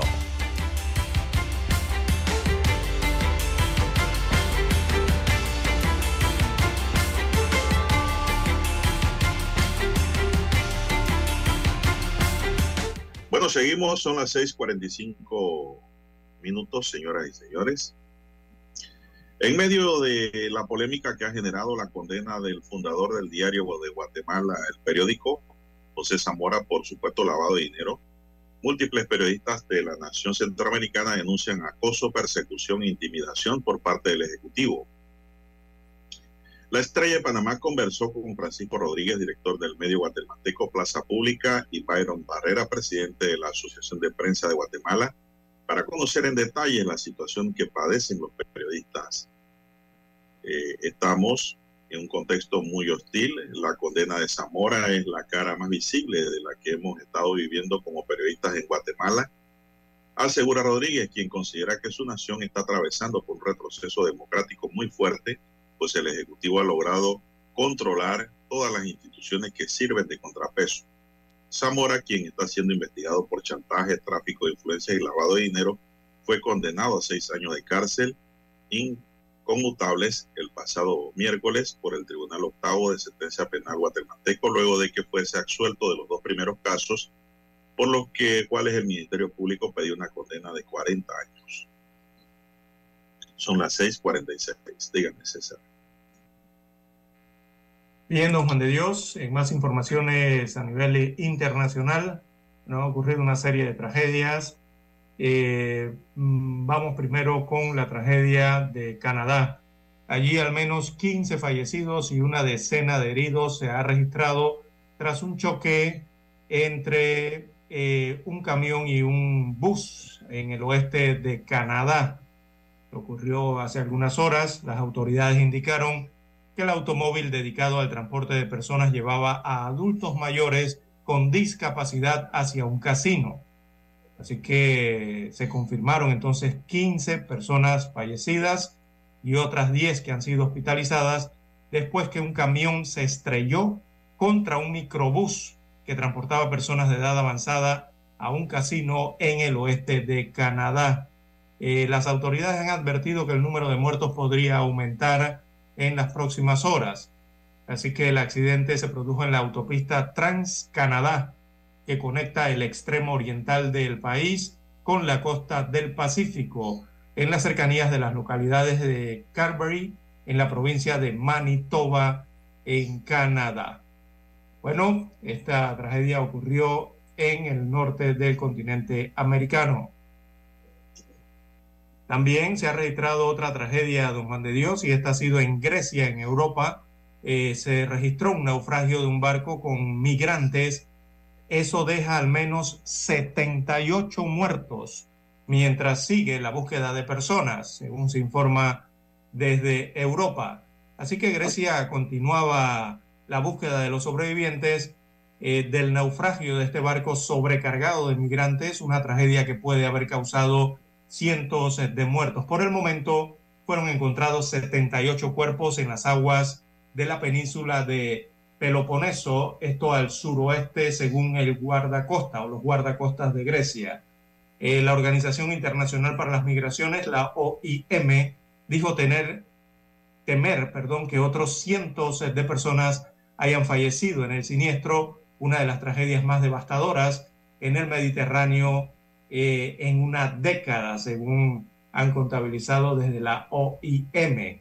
También un vocero del gobierno griego eh, aseguró que, según informaciones no confirmadas, habían unas 750 personas a bordo del barco pesquero accidentado. Así que este barco tuvo este accidente, perdón, en una de las zonas más profundas del mar Mediterráneo. Así que hay barcos patrulleros, helicópteros y otros buques eh, en la búsqueda de eh, los sobrevivientes o los que fallecieron en estas aguas del Mediterráneo, don Juan de Dios. Bueno, don César, Canadá alcanzará hoy la cifra récord de 40 millones de habitantes. Canadá alcanzará este viernes por primera vez en su historia la cifra de 40 millones de habitantes, según señaló ayer el organismo público estadístico de Canadá, que añadió que para el 2043 se llegará a los 50 millones. Dice estadística de Canadá que se precisa incluso el momento en que se lograrán los 40 millones de habitantes poco antes de las 3 de la tarde de este viernes. Se espera que nazca ese niño que complementa a don César los 40 millones. Canadá es en este momento el país del G7 de mayor crecimiento demográfico con 2.7% anual. Es el nivel más elevado desde 1957 cuando la explosión de nacimientos en la posguerra y la inmigración colocó la tasa en 3,3%. El incremento de la población es producto de las agresivas políticas de inmigración de las autoridades canadienses, don César. Así es. para vivir en, vivir en, Canadá, don César, hay que saber soportar el frío. Sí, lo principal en Canadá es la temperatura, Dios. O los veranos son muy calientes o eh, el frío intenso a las personas que no están eh, aclimatadas, ¿no? acostumbradas a esas temperaturas, oiga, la pasan mal en Canadá. Eh, por eso muchos latinoamericanos que van a Canadá en gran porcentaje regresan a sus países, don Juan de Dios. Una de las principales causas es las altas temperaturas y las, las segundas o las otras características es que no se acoplan a la sociedad eh, canadiense, don Juan de Dios. Pero bueno, son situaciones ¿no? que se presentan. Bien, eh, en más títulos internacionales eh, para la mañana de hoy, 6.51 minutos de la mañana en todo el territorio nacional. En Perú se encienden las alarmas, don Juan de Dios, nuevamente por una nueva convocatoria de protestas. Ya la policía ha desplegado cerca de 8.000 agentes ante ese llamado Así que la policía informa desde Perú que ya ha desplegado cerca de 8.000 unidades eh, policiales en las calles de la capital eh, del país sudamericano de cara a una nueva convocatoria de protestas contra el gobierno de Dina Boluarte para el próximo lunes, eh, según informó esa institución. Se están preparando desde ya para el próximo lunes. Eh, dice que la Policía Nacional de Perú ha hecho un despliegue de más de 8.000 efectivos, están distribuidos tanto en la región de Lima como en nuestra Dirección de Operaciones Especiales, según aseguró un comunicado de este organismo de seguridad en Perú. Los indicadores de cómo se va a desarrollar a cabo estas nuevas movilizaciones presumen lo mismo, poco número de manifestantes, pero con un alto nivel de violencia, según explica la policía del Perú, quien, ah, quienes aseguran que tienen capacidad para controlar hasta de 20 mil a 30 mil manifestantes. Así que eso es lo que se espera para inicio de la próxima semana y se prepara desde ya las autoridades para enfrentar en Perú estas movilizaciones programadas para el próximo lunes, don Juan de Dios. Bueno, don César, hay una noticia pues interesante y es que NOAA un niño de menos de tres años que ha pasado más de la mitad de su vida en hospitales y es el paciente más joven de recibir en Estados Unidos un innovador tratamiento para el cáncer de hígado. Obtuvo ayer el alta médica en Miami, rodeado de sus médicos y terapistas, a los que su madre calificó como héroes.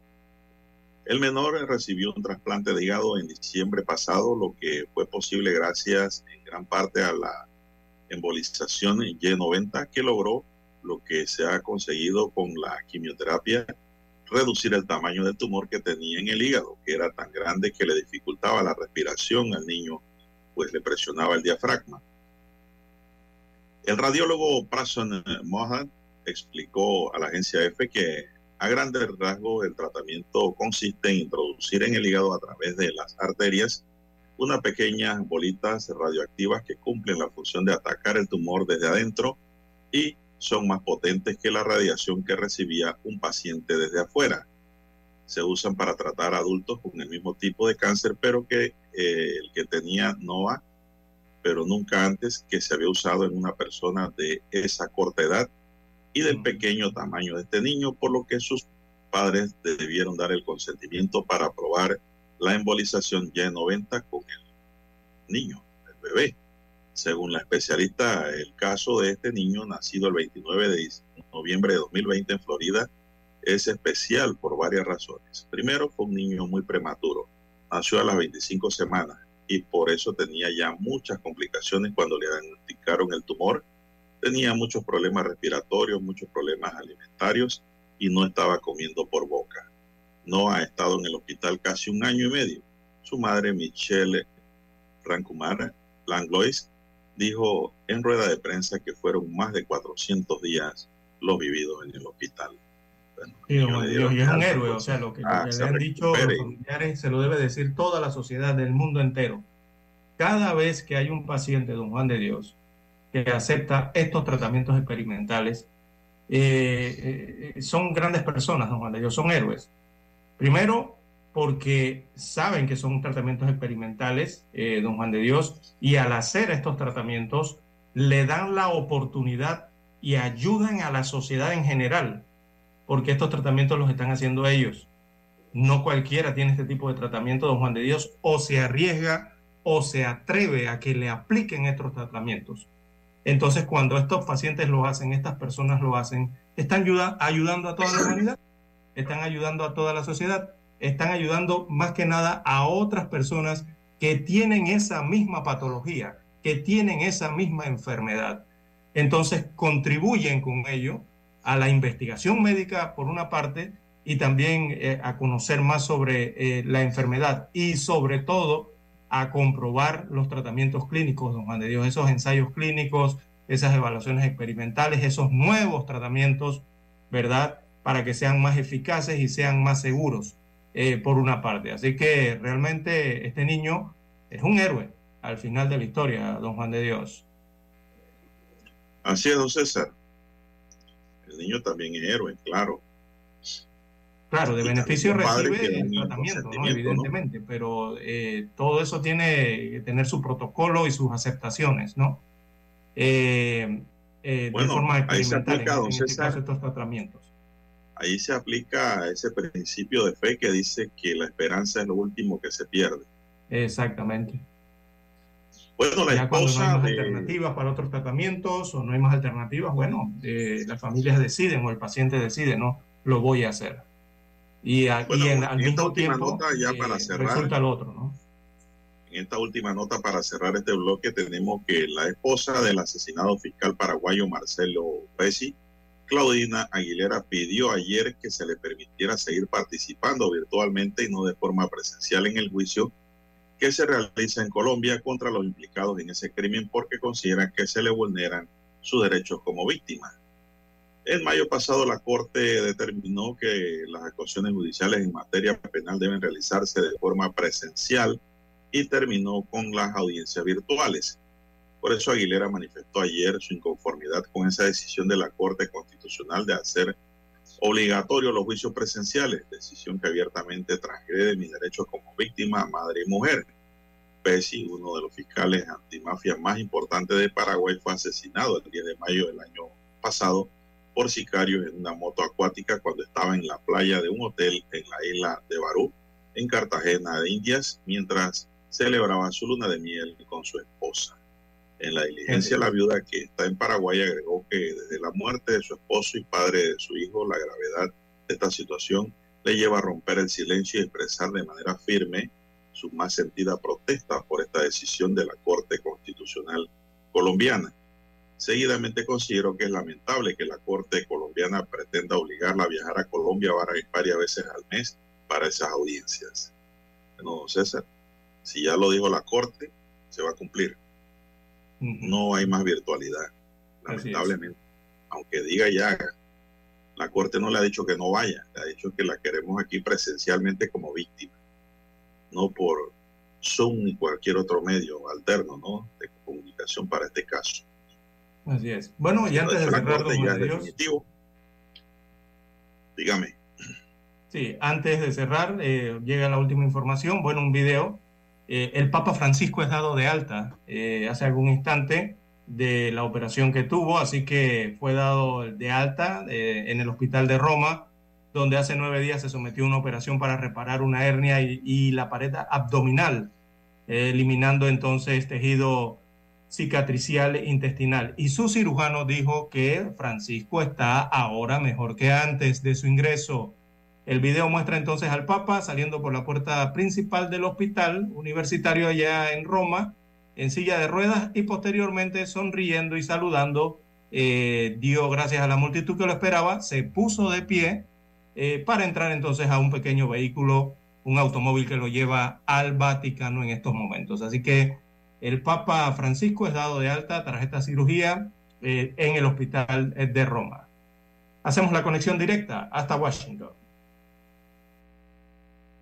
Noticiero Omega Estéreo. El satélite indica que es momento de nuestra conexión. Desde Washington vía satélite y para Omega Estéreo de Panamá, buenos días América. Buenos días, América. Vía satélite. Desde Washington.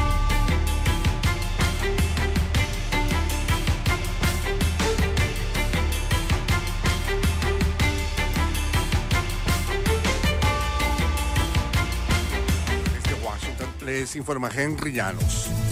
El secretario de Estado Anthony Blinken será el funcionario estadounidense de más alto rango en visitar China, nos informa Jorge Agobián. El viaje de Blinken fue planeado inicialmente para principios de este año, pero se pospuso después del derribo de un globo chino sobre el espacio aéreo estadounidense, algo que tensó aún más las relaciones. Tras ese incidente, aún no esclarecido, las recriminaciones mutuas se han mantenido por las acciones de las dos partes en el estrecho de Taiwán y más recientemente las acusaciones de Washington por la supuesta intención de Beijing de aumentar su capacidad de espionaje desde Cuba. El gobierno chino se ha mostrado a favor de estabilizar las relaciones con Washington. Jorge Agobián, Voz de América. El presidente Joe Biden se reunió el jueves en la Casa Blanca con directivos de Live Nation, Airbnb y otras empresas para destacar una campaña de su gobierno que pueda poner fin a los llamados costos ocultos, los junk fees, que toman por sorpresa a los clientes. Biden mencionó en su informe sobre el Estado de la Unión una prioridad en la lucha contra los costos ocultos y ha pedido ponerles fin mediante leyes, regulaciones y medidas del sector privado. La presidenta de la Comisión Europea, Ursula von der Leyen, visitó México como última parada de su gira por cuatro naciones latinoamericanas en esta semana. Nos informa Sara Pablo. Reunidos en Palacio Nacional, el presidente Andrés Manuel López Obrador y la presidenta de la Comisión Europea, Ursula von der Leyen, acordaron apresurar la firma del Tratado de Libre Comercio entre México y la Unión Europea. En el encuentro estuvieron de acuerdo en el objetivo de fortalecer planes y programas bilaterales que promuevan mayor inversión recíproca y el flujo de tecnologías y conocimientos en beneficio de sus respectivas sociedades. Sara Pablo, Voz de América, Ciudad de México. Un defensor del medio ambiente fue asesinado el jueves en el departamento de Colón, en el norte de Honduras, por desconocidos que llegaron a su casa y le dispararon. El crimen de Oquelí Domínguez y se produjo en la ciudad de Tocoa y fue confirmado a través de un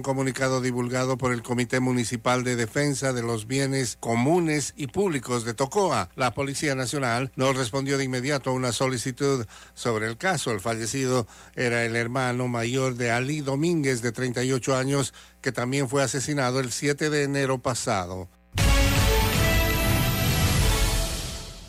Según informes del Banco Central de Honduras, en los primeros seis meses del año, el país ha recibido cerca de 3.723.000 dólares por concepto de remesas y el 80% proviene de los Estados Unidos, seguido de España con más de 13% y México con 2.5%. Y justamente estas cifras respaldan la decisión anunciada por el Departamento de Seguridad Nacional de los Estados Unidos, con la decisión de extender por 18 meses más el estatus de protección temporal TPS, iniciando desde el 6 de enero del 2024 hasta el 5 de julio de 2025. Según informes de la Cancillería hondureña, son alrededor de 76 mil los migrantes hondureños que radican en los Estados Unidos, que serán beneficiados con la nueva extensión del estatus de protección temporal. Para Karen Valladares de la organización Cristosal, que vela por los derechos humanos de los migrantes, respaldan la decisión, pero al mismo tiempo hace un llamado a buscar más beneficios nacionales que eviten las migraciones. Vemos a bien esta extensión del TPS, pero también hemos estado por años siendo eh, conscientes de la necesidad que existe de poder generar alternativas más concretas y claras hacia esas personas que por años han sido eh, beneficiadas por el TPS, ¿verdad? Por su parte, el secretario de Seguridad Nacional de Estados Unidos, Alejandro Mayorkas, dijo que la decisión de reactivar la extensión del estatus de protección temporal que en su momento fue cancelada por el expresidente Donald Trump, ofrece seguridad y protección continua a los beneficiarios actuales, que son ciudadanos de El Salvador, Honduras, Nicaragua y Nepal, que ya están presentes en los Estados Unidos y no pueden regresar debido a los impactos de desastres ambientales. Por su parte, Ismania Platero, experta en temas migratorios, dijo que esto cambia el panorama migrante debido a los abusos generados en el gobierno del expresidente Donald Trump.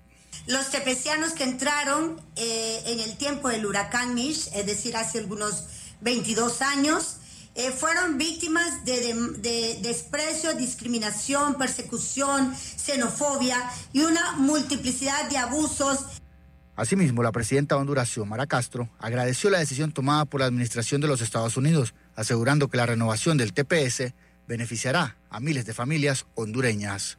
Oscar Ortiz, Voz de América, Honduras. Desde Washington vía satélite y para Omega Estéreo de Panamá hemos presentado Buenos Días América. Buenos días, América. Vía satélite. Desde Washington. Para anunciarse en Omega Estéreo, marque el 269-2237. Con mucho gusto le brindaremos una atención profesional y personalizada. Su publicidad en Omega Estéreo. La escucharán de costa a costa y frontera a frontera. Contáctenos 269-2237. Gracias. La información y el análisis en perspectiva. De lunes a viernes, de 7.30 a 8.30 de la mañana. Con Guillermo Antonio Adames, Rubén Darío Murgas y Camila Adames Arias. En perspectiva. Por los 107.3 de Omega Estéreo.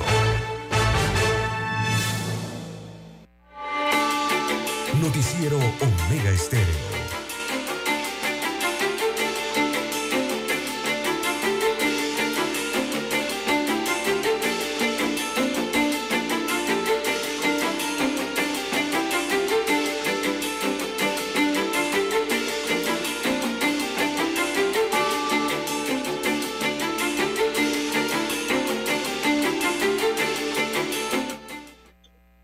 Seguimos, César. ¿Qué hora tenemos? Siete, siete minutos. La hora. no sé Siete, siete minutos eh, de la mañana, don Juan de Dios.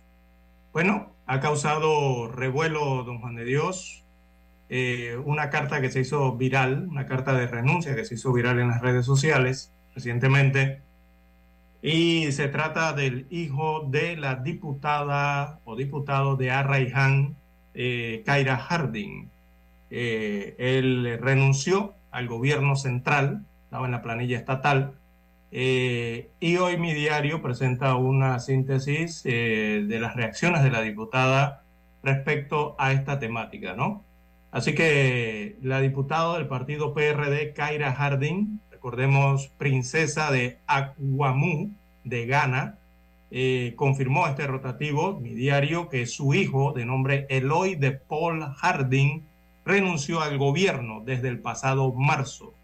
Estaba nombrado en la planilla de la presidencia de la República. eh, como coordinador de programas, pero señala la diputado eh, que renunció por razones personales el pasado mes de marzo del 2023. Así que destaca eh, la diputada en su explicación que su hijo ahora es padre de gemelos y prefirió trabajar en las empresas familiares y asistir al príncipe en los distintos viajes entre Ghana y Londres, Inglaterra. Además, señala que cursa su último cuatrimestre de la carrera de Derecho, según explicaba la diputada Hardy. Así que consideró la diputada que era necesario dejar claro que su hijo no forma parte de la planilla estatal y porque cree que hay políticos valiéndose de todo para atacarla. Según la diputada, se muestra entonces el facsímil de la renuncia del hijo de la diputada el pasado 20 de marzo. Tenía la posición número 1280. Pero digo, ¿dónde está la noticia? El Ministerio de la Presidencia con asignación al despacho superior del Instituto Nacional de la Mujer, o sea, del nuevo Ministerio de la. Mujer. ¿Dónde está la noticia allí? Eh, la circulación de la carta en las redes sociales, don Juan de Dios, que causó Eso no revuelo. ¿no? ¿Por qué Eh, revuelo? Exactamente. Yo no veo ningún eh, revuelo. Simplemente renunció, pues como renuncia cualquier otro a un trabajo. Ya. Ni a él ni a ella lo acusaban de nada, que yo sepa. Simplemente ese cambio de trabajo, pues ya, cambio y fuera. Así es. Son las 7:10 minutos, aunque parezca increíble, en el circuito 86, conformado por Pedregal, Pacora, San Martín, Tocumen, La Mañanita, 24 de diciembre y Las Garzas, hubo una participación de 119.43%, don César, en las primarias para diputados del PRD. Nadie se explica eso. Lo normal es un 100%, don César. Aquí acudieron 119% de votantes. Depende, ¿no? El padrón electoral establece que son 46.519 electores. Hubo 26.510 votos válidos, 28.210 en blanco, número altísimo. ¿eh? 1.606 nulos. Fueron 56.236 votos y 55.560 votantes, don César. ¿Cómo se explica? Advirtiendo que puede ser mayor el número de votos que de votantes por ser un circuito plurinominal. Allí los tres principales candidatos fueron Zenobia Vargas, eh, Rafael Buchanan y Nicolás Vargas. Pero lo extraño es que ahí cuando usted hace la sumatoria, hay un 119% de votos. Es porque es plurinominal, seguramente, don Juan de Dios. Ese que el circuito del 8 es el de Tocumen, ¿no? Sí, es plurinominal. Eh, los circuitos plurinominales van a generar más votos, eh, eh, no emitidos, sino votos válidos. Se emite una cantidad de votantes, pero debido por ser plurinominal, los votos válidos tienden a ser mayores, don Juan Dios. ¿Por qué? Porque ahí hay que hacer una selección. Recordemos que puede ser voto plancha, que No, no, no, no, todos no, los no, candidatos y usted marca un gancho No, no, en la casilla no, de plancha no, y le da el voto no, a cada César, eh, perdón, en primaria no hay voto plancha. Eh, Por eso, o sea, es, depende. Eh, eso es lo que hay que preguntar. voto a voto. Y si no es así, Aquí lo sería el voto, voto a voto y superaron el 100%. Ujú. No cuadró los números. ¿Qué quiere decir? Que hubo votos fraudulentos allí. Pudiera ser. Pero el Tribunal Electoral explicó si había voto plancha para ese circuito. Es que no hay voto plancha en ninguna primaria, don César. Mm, bueno, yo, eh, yo, yo voy a esperar a que el Tribunal Electoral eh, confirme si habían votos planchas o no para esos Porque si hay voto plancha, si hay voto plancha, yo sé que usted tiene la razón. Los números se disparan sobre el 100. Sí, claro, ¿no? Pero el Tribunal Electoral debe salir a aclarar esta situación. No ha dicho nada, todavía no ha dicho nada. Es decir, Este, este caso Nada. viene desde el domingo en la noche. Lunes No por la mañana estaban, la- las, estaban las denuncias, don Juan de Dios, y no simplemente en ese circuito, sino en otros, en San Miguelito, en varios circuitos, que les llamó la atención a las personas de por qué habían mayor cantidad de votos válidos, ¿no? Eh, dentro de las urnas y votaron menor cantidad de personas. Pero desde aquel entonces, desde el inicio de semana, estamos a viernes, y el tribunal no ha emitido ni, yo no he visto ningún comunicado del tribunal electoral. Ni he visto ninguna denuncia oficial, don César. Y tampoco, exacto, tampoco. Todo lo que veo son en opinión y en los medios, pero yo pienso que la Fiscalía Electoral debe entrar a analizar esto de oficio. Eh, hubo organización electoral, recordemos. ¿Qué está pasando allí? Exacto, el que organiza el torneo es organización electoral, ¿no? ¿Por qué? Porque al final de la historia quien está en juego son las autoridades del Tribunal Electoral. La credibilidad, ¿no? Su credibilidad, exactamente. Y no creo que ellos per permitan que ocurran estas cosas extrañas. Hay de, de, seguro algo ya están investigando al respecto, César. No sí, creo que estén de manos cruzadas. Pero sí hay que hacer que ver un allí porque la opción existe, la opción del, de los circuitos plurinominales y la forma de votación en esos circuitos existe. Lo que no estoy muy seguro es si eh, eso estaba aplicado a esas elecciones internas del PRD. Eso es lo que no estoy muy claro y que debe explicar el Tribunal Electoral. Pero, Pero llama mucho la atención. Dios, regularmente sí. una primaria no debería tener, no debería aplicarse ese sistema. No, en primaria es voto a voto entre ellos mismos. Exacto. Pero hay que ver, digo, la opción está abierta, pero regularmente no se aplica. Pero hay que esperar la, la, el pronunciamiento del Tribunal Electoral. Y ese es el, el, eterno problema con el circuito plurinominal, don Juan de Dios. Mire que hasta aquí se ven las consecuencias. Imagínese ahora en las elecciones generales, ya lo que hemos conocido desde elecciones anteriores, don Juan de Dios, con el tema del cociente, el medio cociente y el bendito residuo, ¿verdad? Que tanto ha sido criticado en el país y el método de conteo, eh, porque recordemos que cuando se dan las elecciones generales, y se aplica ese método, eh, recordemos que automáticamente allí el votante queda como con un fuero y con un privilegio, ¿no? Cada elector. ¿Por qué? Porque si está en un circuito plurinominal, entonces allí ese elector puede votar plancha eh, y se le cuenta dos veces el voto versus el elector, ¿no? Que dio un voto selectivo, por ejemplo, eh, y que se le cuenta eh, como debe ser una sola vez. Por eso es que aquí todos en Panamá, la mayoría están pidiendo, don Juan de Dios, que sea como usted bien lo ha dicho, que sea un voto, un elector, ya, un hombre, un, un voto, una mujer, un voto. Creo que para ya. las primarias siempre ha sido así, don César. Exacto, eh, pero, pero, pero, bueno, esto puede ser un timbrazo también para lo que viene en la elección general, ¿no? Bueno, esperaremos. Son las 7 de 15 minutos, Dani, vamos a hacer la última pausa y regresamos. Noticiero Omega Estéreo. A esta hora establecemos contacto vía satélite desde Washington. Gracias a Banco Aliado. 30 años. ¿Qué quieres crear? Los agricultores de El Salvador expresan preocupación porque la falta de lluvias por la afectación del fenómeno climático del niño repercutirá en una reducción de la cosecha de granos básicos, verduras y hortalizas, lo que podría a su vez ocasionar problemas de seguridad alimentaria para las familias más vulnerables. Carlos Flores, integrante de la organización no gubernamental del Foro del Agua, dice que el invierno se retrasó un mes y les preocupa que desde el Ministerio de Agricultura y Ganadería no hayan planes para anticiparse a los efectos que enfrentará el país. Agricultura debería estar pensando cuál va a ser la estrategia para producir granos con agua de riego. ¿verdad? Hay que revisar cuánta caña de azúcar hay que dejar de producir para producir alimentos. El Salvador necesita cada año una producción de unos 25 millones de quintales de cereales, especialmente maíz y frijol, para el consumo nacional. Y debido a la sequía, en 2023 podría presentarse un déficit de unos 5 millones 178 mil quintales y por lo tanto la las autoridades del agro deben buscar soluciones, dice Luis Treminio, presidente de la Cámara de Pequeños y Medianos Productores Campo. Los países productores grandes pueden eh, cerrar fronteras o elevarle el precio a los productos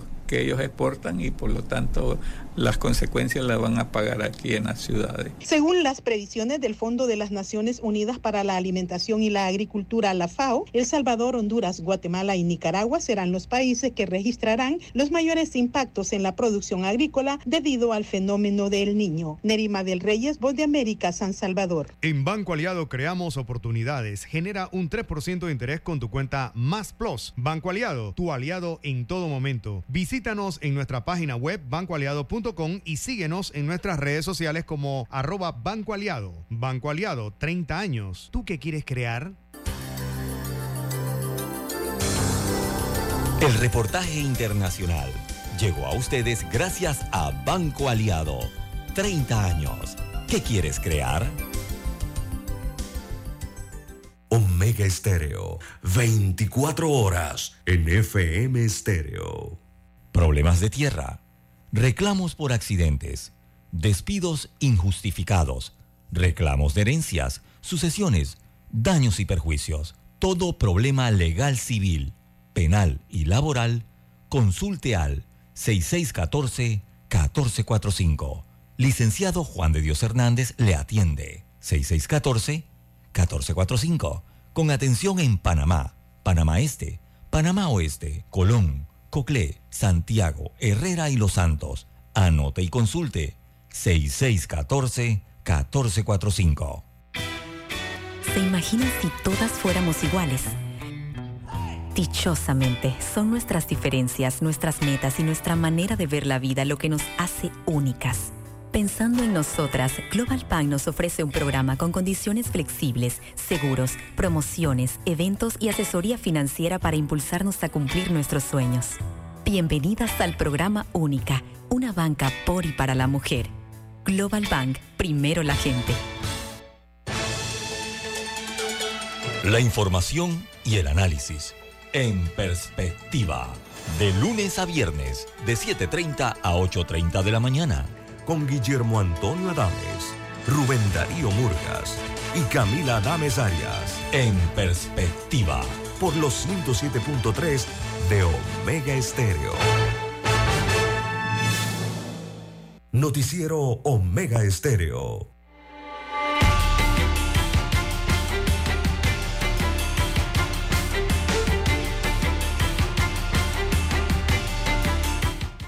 Bueno, seguimos, señores y señoras. Bueno, a tres semanas, don César, de las elecciones primarias de cambio democrático, el próximo 9 de julio, los 15 diputados de la bancada de ese colectivo político que lidera la precandidata presidencial y a nivel Abrego confirmaron su respaldo al candidato presidencial realizando metas de Ricardo Martinelli. Pero que siempre ellos lo han dicho, don César, esto no es nuevo. No es la primera vez que Ricardo Martinelli junto con Yanivel Abrego y los diputados de la bancada CD se reúnen para tratar de temas de interés nacional y las posibles alianzas con mira a las elecciones del 5 de mayo del próximo año. Martinelli declaró que hizo el llamado a los diputados de CD a que cierren fila y apoyen no solo a Yanivel Abrego para la candidatura presidencial del partido, sino también llamó a defenderlo de los casos judiciales que a su vez calificó como persecución política. Este es un caso prefabricado, dice. Expresó que él y Yanivel son los dos sobrevivientes que van a pelear y van a ganar juntos y unidos para echar el país adelante. La bancada CD y RM en este último año de gobierno tienen que tener una postura firme contra algunas cosas que quieran pasar. Vienen muchas leyes importantes, coherentes y decisivas que van a repercutir en el futuro, indicó el exmandatario. La pregunta, don César, que yo hago aquí es si un partido político puede inmiscuirse en las elecciones internas de otro colectivo. ¿Usted no se ha preguntado eso? Hay que verlo en la práctica, ¿no? Eh, es difícil comprobárselo, ¿no? Pero, don Juan de Dios, bueno, esto ya lo, ellos lo habían señalado desde hace mucho tiempo. Era, es claro, es desconocido. Pero si ese, ese, ese matrimonio político, don César, viene caminando desde... Desde eh, una fueron a la facción que hay en la, en la Asamblea. Por las internas de las secretarías, en donde ganó Rosas de Chiriquí, don César. Esa contienda viene desde allá. Y, Y hay pues, una facción parecer estaban muy frustrados los RM con ese resultado en donde Rowe salió victorioso. Ahora nuevamente se sientan a tomar café y a conversar del tema y a, brindar apoyo, pero esta vez para Yanivel Ábrego, es decir, es la misma cinta, ¿no? La misma película que ahora se avecina. No sé si esa reunión de Yanivel con, con Rowe le favorezca en algo, don César, porque pienso que los CD, CD, que son CD por convicción, están en el partido, don César, donde está Rowe. Una vez iniciado el RM, me parece que los que estaban con CD se brincaron para allá. Por eso es que el partido creció rápidamente. El O sea, RM, se prevé una ruptura. pues ¿no? son seguidores de Martinelli. Entonces yo pregunto cuántos votos pudiera tener eh, Yanivel Ábrego en las próximas elecciones con el apoyo de RM cuando todos ya se han brincado en su mayoría para el partido de RM, para seguir a su líder? ¿Cuál sería el efecto allí? ¿Tendrá esto algún efecto para conseguirle los votos a Yanivel? Es una otra pregunta que dejo allí que creo que no tiene respuesta, pero tiene lógica su Sí, respuesta hay que ver, para ¿no? todos los amigos oyentes. Hay que ver, don Juan de Dios, en las elecciones internas del RM, en las pasadas elecciones, eh, según los datos finales que logré observar, la mayoría, el porce- porcentualmente, ¿no? Eh, la mayor votación se dio en, porcentualmente fue en Veraguas, fue la provincia que más votó en esa elección interna presidente de RM. La segunda provincia que más votos o porcentualmente más votó fue la provincia de eh, fue 19-17, fue la de Panamá y con 17% fue la provincia de Panamá Oeste, don Juan de Dios. Eh, fue la que mayor salió, las tres que mayores salieron a votar en esa elección para presidente y eligieron a Martinelli como su candidato presidencial por realizando metas. Eso dentro del RM.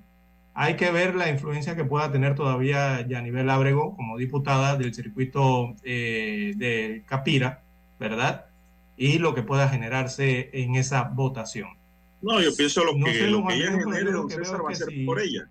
Exacto. Si yo, yo lo que veo es que si en Cambio Democrático gana Rómulo Rhodes, eh, allí se va a partir, don Juan de Dios. Esa es ruptura clara, ¿no? Eh, No, ya no con estas reuniones, exacto, con estas reuniones en lo que eh, han indicado, eh, por ejemplo, que estas facciones, incluso don Juan de Dios, yo vi hace unos dos, tres días un tuit del presidente Martinelli, el expresidente Martinelli, que señalaba que él, como jefe de bancada, así lo colocó en sus Twitter, dice, como jefe de bancada, eh, había sostenido una reunión de trabajo con la coordinadora, que era la diputada Yanivel Ábrego, y que acordaban reunirse o reunir la bancada el, el día de ayer, en esa reunión que se está refiriendo usted ahora, ¿no? En el que en el restaurante, me parece, de San Francisco, allí los años locos, según vi el video en el exterior de la, de la infraestructura. Eh, pero allí ya usted se da cuenta, ¿no? Eh, mire usted hasta los niveles que llegan. Y uno se pregunta, ¿el, el expresidente Martinelli es jefe de qué bancada? Oficialmente, pregunto, ¿oficialmente es jefe de qué bancada?